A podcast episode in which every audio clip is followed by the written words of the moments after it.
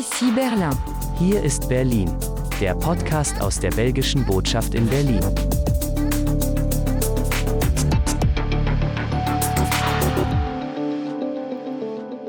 Herzlich willkommen, liebe Podcast-Hörerinnen und Hörer. Hier ist eine neue Folge von Ici Berlin. Hier ist Berlin, dem monatlichen Podcast aus der diplomatischen Vertretung von Ostbelgien, der Föderation Wallonie-Brüssel und der Wallonie in der belgischen Botschaft in Berlin. Diesen Monat haben wir kulinarisches, träumerisches und wissenschaftliches rund um Belgien und seine Teilstaaten in petto. Ich wünsche Ihnen wie immer schon jetzt viel Hörvergnügen bei der fünften Folge von Ici Berlin Hier ist Berlin, in diesem Monat mit folgenden Themen. Belgien Forschung, wie an der Universität Paderborn der wissenschaftliche Blick auf unser Land gerichtet wird. Gaumenfreuden, wie zwei Haute Cuisine-Köche erfolgreich die Sternenküche gegen die eigene Frittenbude tauschten und Theaterträume, wie eine junge wallonische Schauspielerin sich ihren Wunsch vom eigenen Theater erfüllte. Zu unserem ersten Thema. Wussten Sie, dass es in Deutschland ein an einer Universität angesiedeltes Belgienzentrum gibt? Eine Einrichtung, an der wissenschaftliche Auseinandersetzung, die Konzentration auf Forschung und Lehre rund um Belgien im Mittelpunkt steht? Nein, das wussten Sie nicht? Na, kein Problem. Wie Ihnen geht es vielen. Um dem abzuhelfen, können Sie hier jetzt eine Menge Wissenswertes hierzu erfahren. Das Belgienzentrum an der Universität Paderborn, kurz BELS genannt, gibt es schon seit einigen Jahren.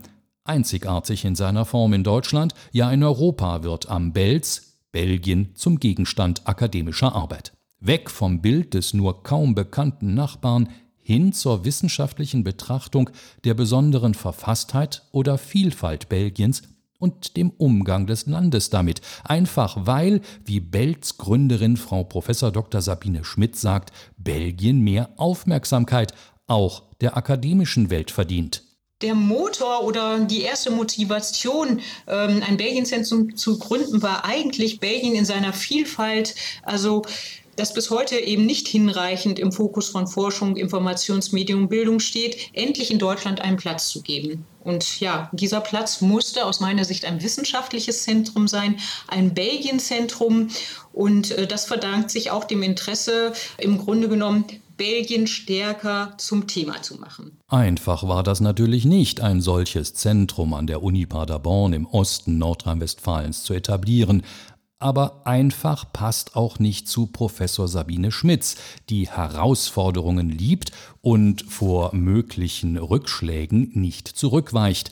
Etwas Überzeugungsarbeit musste sie bei den Instanzen ihrer Alma Mater schon leisten, denn als ich das Präsidium, aber auch das äh, Dekanat meiner Fakultät, der Fakultät für Kulturwissenschaften, mit dieser Idee adressierte, äh, war zunächst erstaunt zu bemerken, aber ich habe dann argumentiert, äh, dass es vielfach sehr wichtig ist, zurückzutreten gegenüber dem Forschungsgegenstand, dem Lehrgegenstand und dass es vielleicht eventuell besser ist, nicht auf vielfältige Verflechtungen in Verwaltung, Politik und anderen gesellschaftlichen Bereichen Rücksicht nehmen zu müssen, sondern eben diesen Blick von außen, dass man den viel besser von Paderborn aus sozusagen nach Belgien richten kann. Und das hat sich tatsächlich auch äh, als richtig erwiesen und äh, daraufhin haben wir große Unterstützung von Seiten des Präsidiums für das Belgienzentrum erhalten. Sagt Professor Dr. Sabine Schmitz und verweist dann im Gespräch auf die interdisziplinäre Herangehensweise bei der wissenschaftlichen Auseinandersetzung mit Belgien und die damit verbundene Projektarbeit an ihrer Universität.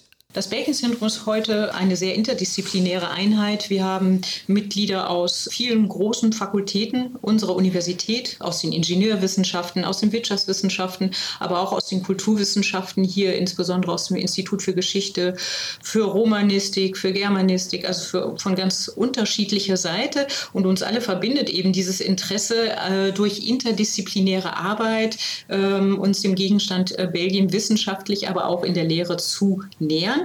Und äh, ja, die derzeitigen Projekte, die sich in Arbeit befinden, äh, sind tatsächlich einerseits Tagungen. Wir haben eine Tagung gemacht zu Erinnerungsorten in Belgien oder soeben auch eine Tagung über Belgien anregend anders, in der es uns darum ging, die Vielfalt Belgiens aus einer kulturwissenschaftlichen Perspektive zu erforschen und sozusagen die didaktische Relevanz in Schulen und Hochschulen äh, dieses Thema Belgiens praktisch zu diskutieren. Und wir bieten aber auch an, zum Beispiel Exkursionen nach Belgien oder aber heißen belgische Studierende zu Projekten bei uns willkommen. Wir haben äh, sehr oft auch äh, großes Interesse an Belgien-Zertifikat, das wir anbieten oder aber auch wir haben binationale Promotionen, die wir mit belgischen Universitäten vorantreiben. Heute ist das Belgien-Zentrum, mit dem auch unsere diplomatische Vertretung eng zusammenarbeitet, an der Uni Paderborn nicht mehr wegzudenken. Den Studierenden vor Ort steht inzwischen übrigens eine eigens eingerichtete Belgien-Leselounge in der Universitätsbibliothek zur Verfügung, die schon heute über die größte Sammlung an Büchern sowohl zu oder über Belgien als auch zu oder von belgischen Autoren in ganz Deutschland verfügt. Belgien wurde selbst zu einem der Sammelschwerpunkte der Universitätsbibliothek. Die eindrucksvolle Anzahl der vorhandenen Titel ist dabei bundesweit schon heute Alleinstellungsmerkmal der Universitätsbibliothek Paderborn. Doch auch im digitalen Bereich ist das Belgienzentrum längst aktiv. Die Internetplattform BelgienNet ist dabei ein Werkzeug, auch dem eingangs erwähnten Bild des kaum bekannten Nachbarn Belgien etwas entgegenzusetzen, dabei aber nicht nur digitaler Arm des Belgienzentrums ist, wie Yves Heubrechts, wissenschaftlicher Mitarbeiter am BELS und treibende Kraft hinter dem BelgienNet, erläutert. Das Belgienet ist natürlich mehr als nur der digitale Arm des Belgienzentrums sozusagen. Für viele Forschungszentren ist die Website einfach nur ein, ein Vertretungsmittel, um einfach analoge Inhalte im Internet anzubieten. Wir berichten uns sowieso nicht prioritär an ein akademisches Umfeld wie das Bild. Uh, unser Titelspruch zum Beispiel auf der Startseite verrät auch, dass wir uns vor allem an ein breites Publikum in Deutschland richten, an die deutsche Allgemeinheit. Von der Genese her bedient das Belgiennetz vornehmlich aber im Moment, muss ich sagen, deutsche Lehrkräfte sowie Schüler und Schülerinnen. Das war ja unsere Gründungsmission sozusagen, gebrauchsfertige, fachdidaktisch unterbaute Materialien für den Französischunterricht über Belgien bereitzustellen. Und für das bessere Verständnis der Schülerinnen und Schüler werden dazu auch noch interaktive Materialien erstellt, die das noch ein bisschen ergänzen.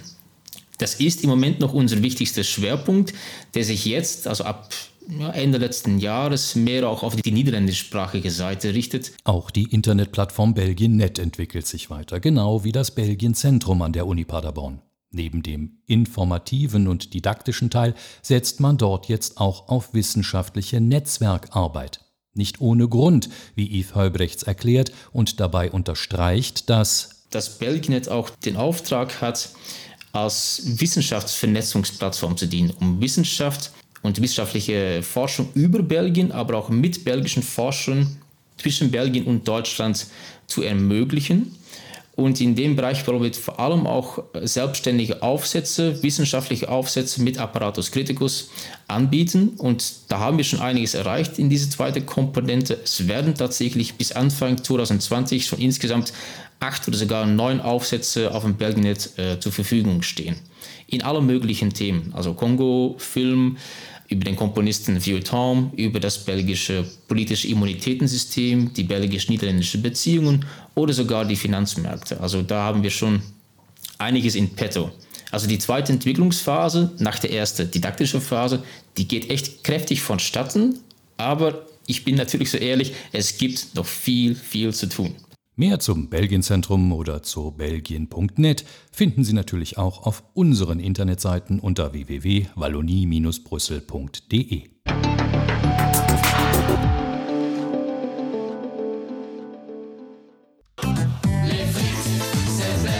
Knuspriger, weicher auch von innen. Also außen schön knusprig und innen sind die so schön weich. Ja, die sind besser, finde ich. Pommes, ja, schmeckt gut.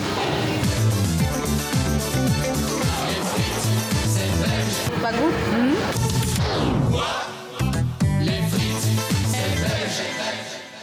Le Fritze Belge, Sie ahnen vermutlich schon, was jetzt kommt. Es geht um die Kunst, 10, 13 oder 15 Millimeter breite Kartoffelstäbchen durch zweimaliges Frittieren in unterschiedlich heißen Bädern in eine köstlich krosse und innen doch weiche Kartoffeldelikatesse zu verwandeln, in Fritten halt. Diese Fritten, sie fehlen uns im Ausland, uns Belgiern, auch mir, in meinem Gastland Deutschland zum Beispiel. Bis jetzt jedenfalls. Denn in Berlin haben sich zwei ehemals in der Haute Cuisine beschäftigte Köche daran gemacht, die hohe Kunst des Frittenmachens im Bezirk Kreuzberg anzugehen. Kajo, mein Partner und ich haben vorher in einem Drei-Sterne-Restaurant gekocht und haben eigentlich immer Haute Cuisine gemacht. Und uns ist aufgefallen, dass in Deutschland, vor allem in Berlin, da wo wir beide halt unsere, meine Wahlheimat ist und wo Kajo halt herkommt, dass es hier halt tausend Burgerläden gibt, dass in Deutschland Tonnen an Pommes oder Fritten verzehrt werden, aber das alles nur schnöde Beilage ist und sie keiner auf das Podest setzt, was sie verdient haben. Und das haben wir uns dann zur Aufgabe gemacht, wir machen jetzt eine Pommesbude auf, weil es einfach keiner gemacht hat. Es hat gefunkelt in den Augen und es war klar, wir machen das so. Sagt Wladislav Gacin, der für die eigene Frittenbude in Berlin eine Menge lernen musste und feststellte, dass selbst die Haute Cuisine nicht alle Geheimnisse der belgischen Fritten immer kennt. Nach dem Entschluss, sich selbstständig zu machen, so erzählt Ladislav Gacin, ging es um das Savoir-faire und dann sind wir auch schon direkt nach Belgien gefahren auf ähm, Erkundungstour und haben Belgien und Holland besucht, haben die Unterschiede kennengelernt, haben genau beobachtet, wie die anderen das machen, welche Unterschiede es bei den Kartoffeln gibt. Es war ein riesen Lernprozess, weil wir festgestellt haben, wow, da braucht man dann doch ein bisschen mehr Know-how und Erfahrung und da hat uns unsere ganze Sterneküche gar nicht viel gebracht.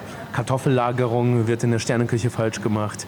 Äh, die richtige Sorte der Kartoffel für. Also es war eine riesen, riesen Arbeit. Doch die Arbeit hat sich gelohnt. Das Ergebnis kann sich sehen bzw. schmecken lassen.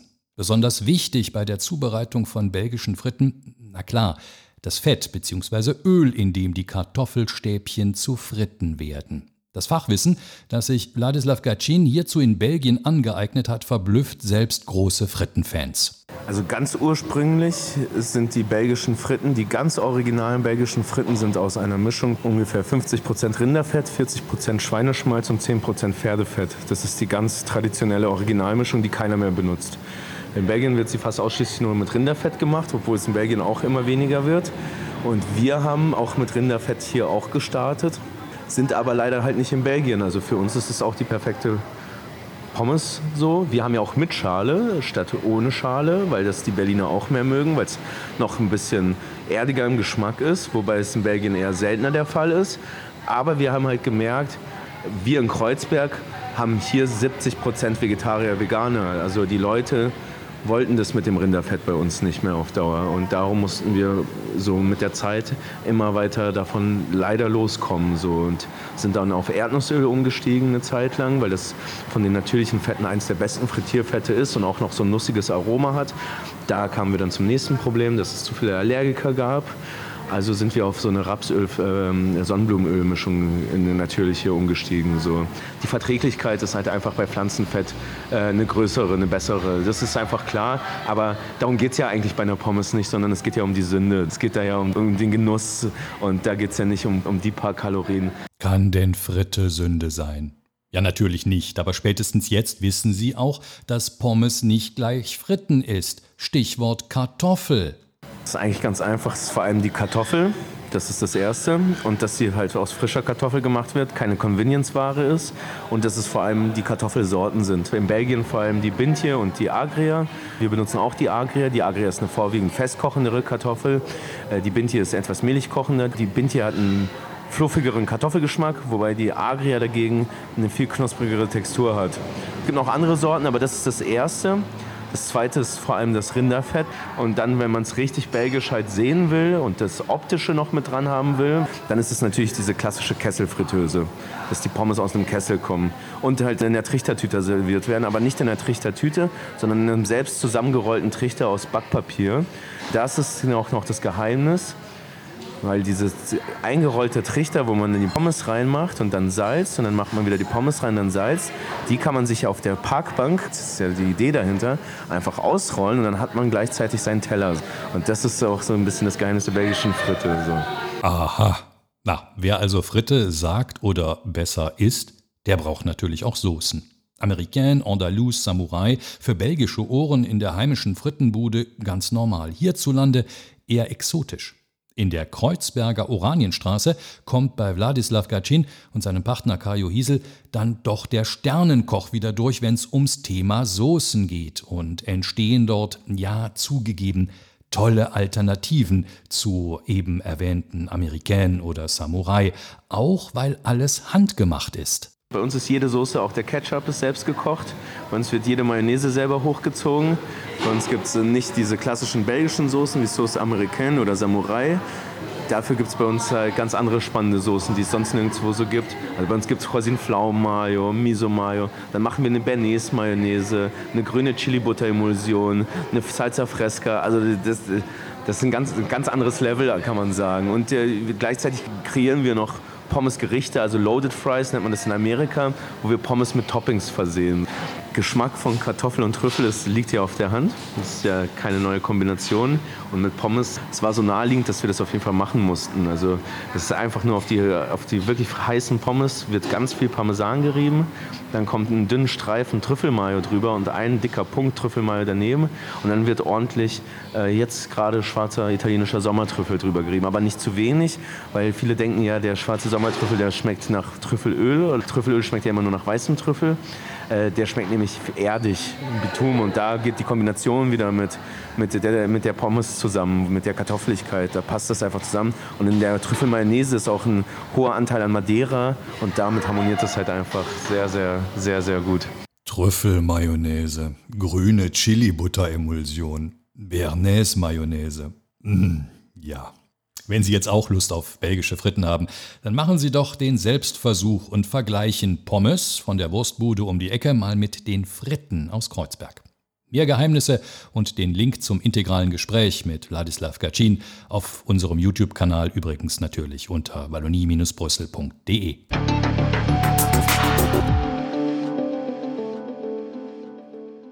Von den Fritten zu einer anderen Delikatesse, zur Compagnie Les Petits Délices und zu unserem letzten Thema in dieser Folge von Ici Berlin, hier ist Berlin. Es geht ums Theater. Géraldine Carpentier-Doré ist eine junge wallonische Schauspielerin, die sich ihren Traum verwirklicht hat, den Traum vom eigenen Theater. Géraldine Carpentier ist die Compagnie Les Petits Délices. Sie verbindet in ihren Stücken für Kinder und jung gebliebene Erwachsene Poesie, Emotionen und Humor miteinander und hat dabei ganz bescheiden angefangen, wie sie uns erzählte. Alles äh, hat in äh, 2013 angefangen. Ich habe erst früher ein paar Jahre als Schauspielerin äh, gearbeitet und ich hatte Lust, mein eigenes Universum zu entwickeln und äh, ich habe versucht, etwas zu äh, machen. Und äh, ich habe geträumt von einer kleinen Performance, die ich am mindestens fünfmal äh, spielen könnte. Aber dann, es hat äh, gut geklappt. Die Leute haben das äh, sehr geliebt, sagt man nicht geliebt. Und ähm, Les Petits Délices sind dann geboren. Inzwischen hunderte Vorstellungen, mehrere Theaterpreise und Auszeichnungen und Auslandstourneen wie jetzt im Sommer hierher in unser Gastland nach Deutschland. Géraldine Carpentier und ihre Compagnie des Petits Délices sind auf Erfolgskurs. Alles ist aus einem Guss bei der jungen Schauspielerin. Sie schreibt die Stücke selber, spielt selber und verzaubert so das Publikum. Géraldine Carpentier. Ich glaube, ich muss schreiben. Ich, ich schreibe äh, vor allem über ein Thema, die mich berührt. Und ich schreibe dann eine Geschichte eine Geschichte, die, die ich in einem Bild übersetze, weil mein artistisches Medium ist nur visuell und körperlich. Also es ist eine Geschichte aus Bilder. Und dann, wenn ich spiele äh, oder auch wenn ich schreibe, es gibt immer drei Sachen, die sehr wichtig für mich sind. Das ist, es muss poetisch sein, witzig und auch sensibel mit Emotionen und Kontakt, echt Kontakt mit Publikum. Das ist ihr Erfolgskonzept und es geht auf. Selbst wenn sie sehr ernste Themen aufgreift und, wie sie selber sagt, in Bilder übersetzt. Jüngstes Beispiel ihr Stück Koffer für zwei, D'ici d'ailleurs im Original. Ein Stück, das Flüchtlingskindern gewidmet ist und mit dem Géraldine Carpentier-Doré eine Geschichte erzählt, die unter die Haut geht. diese Performance hat etwas Besonderes, weil ich habe viel mit Clowns ohne Grenzen gearbeitet und wir spielen sehr lustige Performances. Ne? Es ist Clown für Kinder in Schwierigkeiten. Das kann in Deutschland sein, das kann in Belgium sein, aber es, es kann also in India, in Burma, in Liban. Ich habe Tausenden von Kindern gesehen und allen Sie hatten ein fabelhaftes Lachen, obwohl ihr Leben war manchmal sehr schwierig. Und als ich äh, zurück äh, in Europa gekommen bin, wollte ich etwas, etwas sagen. Ich möchte diesen Kindern eine Stimme geben.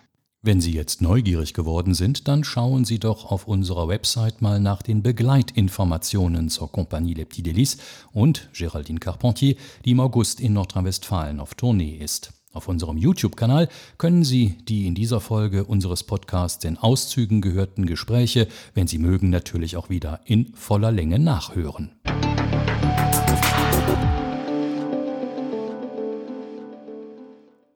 Ja, das war's dann für den Juli-Podcast. Im nächsten Monat gibt's mit Folge 6 dann eine neue Ausgabe. Am 21. Juli feiern wir aber erstmal, natürlich mit belgischen Fritten, unseren Nationalfeiertag. Danke fürs Zuhören, sagt jetzt das gesamte Team der diplomatischen Vertretung Ostbelgiens, der Föderation Wallonie Brüssel und der Wallonie in der belgischen Botschaft in Berlin. Mein Name ist Alexander Hohmann. Sollten Sie im Urlaub sein, schöne Ferien und bleiben Sie gesund.